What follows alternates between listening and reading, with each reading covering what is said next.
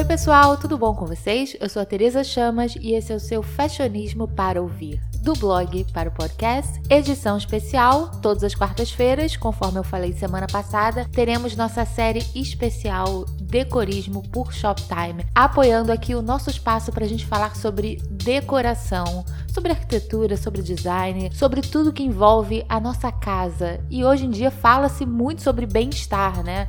É, parece que a gente tem ficado mais em casa, então a gente se preocupa mais com a nossa casa, especialmente para quem está agora morando sozinho, a gente vai ficando mais velho, seja casando, seja dividindo um apartamento, enfim falaremos tudo que permeia nossa casa, nossa vida. E para começar, eu trouxe, já que é o primeiro oficial, eu trouxe um tema que eu estou falando no fashionismo, mais precisamente sobre moda, e que eu acho que tem uma relação muito forte com decoração. E como é o primeiro, que tal falarmos sobre tendências? Essa semana tá rolando uma série no fashionismo de onde surgem as tendências de moda. Então, já que estamos começando aqui, eu resolvi falar de onde surgem as tendências de decoração. Afinal, o que é tendência? Como surgem as tendências? Quem inventa as tais das tendências? E se tem no mundo da moda, tem no mundo da decoração também. Levando para o mundo da moda, a gente sempre pensa, né? São os estilistas que criam as tendências. Como é que rola? Rola um grupo no Zap entre o Marc Jacobs, entre a Maria Grazia Chiuri? Não é bem assim. A tendência, por exemplo, sei lá, da bermuda, tá na moda bermuda. Elas não surgem por acaso, não surgem numa combinação quase que maquiavélica, diabólica dos estilistas, não tem nada disso. É muito mais, talvez, muito mais profundo, muito mais técnico e no mundo da decoração é a mesma coisa. E agora chegando definitivamente ao mundo do design, da decoração, quem é que define as tendências? São arquitetos? São os decoradores? São as revistas? E existe um ponto antes disso tudo, da mesma forma da moda, na parte do design tem a mesma coisa em muitas coisas. Na gastronomia sempre existem os birôs de estilo. No primeiro post lá da série do fashionismo eu falei sobre esses birôs de estilos que muitas pessoas não conhecem e não têm noção da importância deles por trás não só da tendência, mas como até mesmo na organização de todas as tendências, de toda a moda, de toda a decoração, de tudo envolvido. E essas empresas, esses birôs, né, nada mais que empresas, eles estudam até cinco anos antes uma tendência baseada no comportamento de consumo, não só de decoração, não só de moda, gastronomia, vários segmentos, porque no final das contas a gente está falando de negócios. Tem o um lado da inspiração, tem um lado da criatividade, mas são negócios e essas empresas é, de arquitetura, de moda, elas precisam saber onde elas estão investindo. Por isso, muitas vezes, sempre, né, no caso, eles recorrem a esses tais birôs, a essas empresas que tentam prever tendências. A mais famosa delas é a WGSN. Até anos atrás, uns 7, 8 anos, eu fui no escritório deles em Londres, que é a coisa mais incrível, mais criativa de todas. E eles se intitulam como Criando o Amanhã Previsão de Tendências.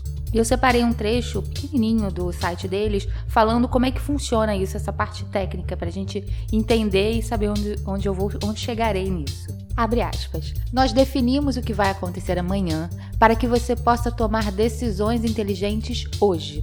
Os nossos analistas mundiais de tendências e cientistas de dados se concentram incessantemente em decodificar o futuro para fornecer uma visão sólida e confiável sobre o amanhã. Com uma equipe de especialistas nos cinco continentes, englobamos análise diária de tendências, dados analíticos de varejo e entendimento sobre o público consumidor. Fecha aspas. Ai, Tereza, isso é muito sem graça, então quer dizer que vem tudo técnico, vem tudo engessado? Bom, mais ou menos.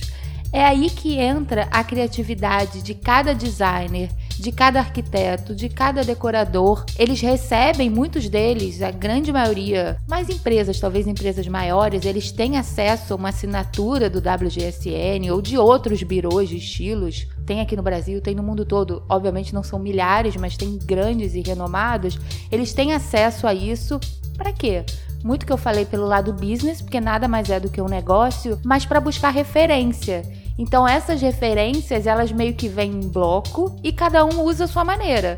Cada arquiteto, cada decorador que tem o ponto de vista, que tem o estilo dele. O meu estilo é mais minimalista, o meu estilo é mais contemporâneo, eu sou sustentável. Então cada um pega essa visão que uma empresa estudou de uma forma técnica, de uma forma científica, para eles traduzirem a forma deles. E como eu disse na parte da moda, e ainda tem aqueles arquitetos, decoradores que são tão disruptivos que eles pegam uma tendência vigente, se a tendência vigente é aquela coisa mais orgânica, estamos vivendo uma época mais orgânica, e ele faz exatamente o oposto.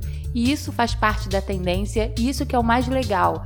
A gente espera uma coisa, tem um movimento do mercado que leva para um caminho, aí chega um cara que só do contra, né? Ele não deixa de ser do contra, mas ele é mais disruptivo, ele é mais transgressor e faz a moda da decoração, da arquitetura à maneira dele. E essas assinaturas de birôs, até quando eu fiz o post no blog, muitas pessoas, ah, eu sou estilista, eu tô começando, eu posso assinar? Com certeza pode. Eu não sei atualmente o preço, obviamente não é das coisas mais baratas, mas é um investimento para sua empresa. É, com certeza existem vários pacotes, é um investimento que você vai ter. E a gente, a gente assina, sei lá, Spotify, Netflix, para a nossa empresa, para o nosso negócio crescer é muito importante. E até no site deles, é, eles falam que além de dele dar a fórmula da tendência, talvez, eles fazem todos os levantamentos de pesquisas que eles vão em feiras de decoração, em feiras até mesmo de produtos de acabamento, de revestimento. Eles vão em exposições, eles vão em bienais, eles fazem tudo um apanhadão, deixam tudo redondinho, tudo mastigado para cada um poder usar a sua forma. Mas obviamente nada disso basta, é suficiente. Você não vai chegar traduzindo, ah, a moda é, sei lá, verde menta. Eu vou sair fazendo. Cada um usa o seu feeling, mas também da parte desses birôs tem a visão antropológica, social, filosófica e no final das contas, talvez literalmente falando, são apostas que eles fazem e quanto mais antigo uma empresa é, mais um renome, mais uma credibilidade e autoridade elas se tornam no assunto. Aí chega, por exemplo, uma empresa de arquitetura, um designer, uma loja que está abrindo, um grande e-commerce, por exemplo, até o Shoptime, com certeza tem acesso a algum tipo de birô de estilo com as tais previsões de tendência para quê? Para fazer uma melhor seleção de produtos, que tenha um, um apelo com as tendências vigentes, que tenha até mesmo um custo-benefício, porque essas marcas, essas empresas vão querer oferecer o melhor para o cliente, o que seja mais antenado, o que seja mais atual, baseado nas tais tendências, tudo com o intuito de oferecer um produto com mais valor agregado, e nesse caso o valor é a tendência, e entregar mais qualidade ao cliente.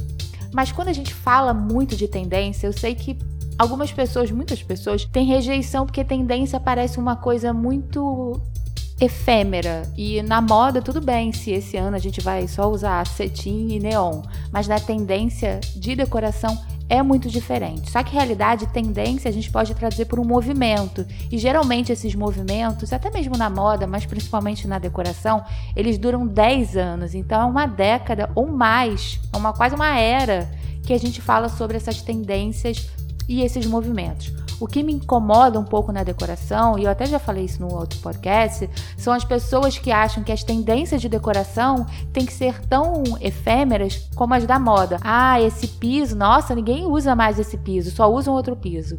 Aí chega a pessoa que está ouvindo, de repente uma pessoa até mais, sei lá, sensível, começa a olhar a própria casa, o próprio piso, a, a própria madeira que ela está usando caramba, isso já está muito ultrapassado. E isso eu acho muito ruim. E eu vejo muito isso nesse meio de decoração e arquitetura. E obviamente sou totalmente contra. Então eu acho que a gente tem que entender a tendência como movimento. E se na moda a gente pode brincar um pouco mais, de ficar um ano usando uma tendência que a gente sabe que não vai render muito, na parte de decoração, na parte de arquitetura, é um pouco diferente. Então a gente tem que entender todo esse movimento de tendências como algo positivo, mas que a gente use a nosso favor. No episódio da semana que vem, eu vou falar sobre a minha tendência de decoração favorita e essa, inclusive, pode ser usada de uma maneira mais solta. Se eu quiser, eu posso pintar minha parede esse ano com a, a cor azul bebê que está na moda, esse ano que vem é o verde menta, eu posso lá pintar. Às vezes, até literalmente, é muito gostoso a gente pintar uma parede. Então, semana que vem eu vou falar ainda um pouco de tendências, mais nesse mundo das cores, quais são as cores que virão forte para 2020, para a próxima década, 2021 e por aí vai. É um outro estudo de tendências e que as marcas vão acabar usando no dia a dia, seja no e-commerce como Shoptime, seja um, um, designer, seja um decorador e também no mundo da moda que está muito alinhado esses dois universos. Então é isso. Espero que vocês tenham gostado da nossa série especial do nosso projeto Decorismo por Shoptime. Eu estou super feliz. Eu já estou cheia de pautas. Então toda semana fica ligada que falaremos sobre decoração e o mundo casa e além. E se você gosta desse tema sobre tendências, sobre esse mundo mais talvez científico das tendências, temos a série especial no Fashionismo. E sexta-feira temos Ronda da Semana. E semana que vem estamos de volta aqui no nosso Decorismo por Shoptime. Beijos e muito obrigada!